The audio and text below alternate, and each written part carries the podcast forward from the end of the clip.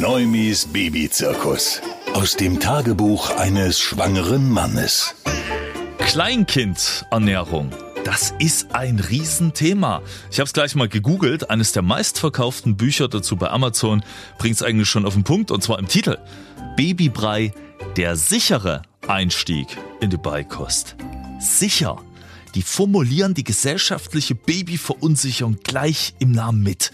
Mache ich alles richtig? Mache ich alles falsch? Und die Verunsicherung, die fängt ja wirklich an. Bei Gewicht, bei Größe, geht über die richtige Windel etc. pp.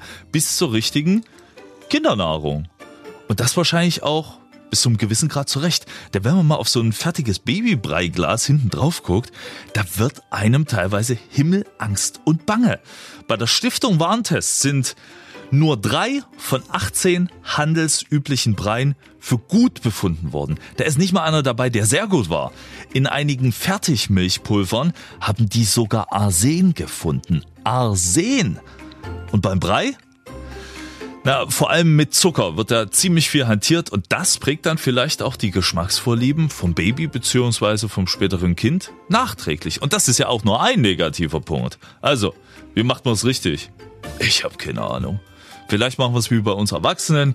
Fertigprodukte nur im Notfall, ansonsten selber kochen, einkochen oder einfrieren. Dafür brauchst du dann aber auch eine Menge Zeit und wie in meinem Fall dann wahrscheinlich auch einen deutlich größeren Froster. Neumis Babyzirkus. Aus dem Tagebuch eines schwangeren Mannes.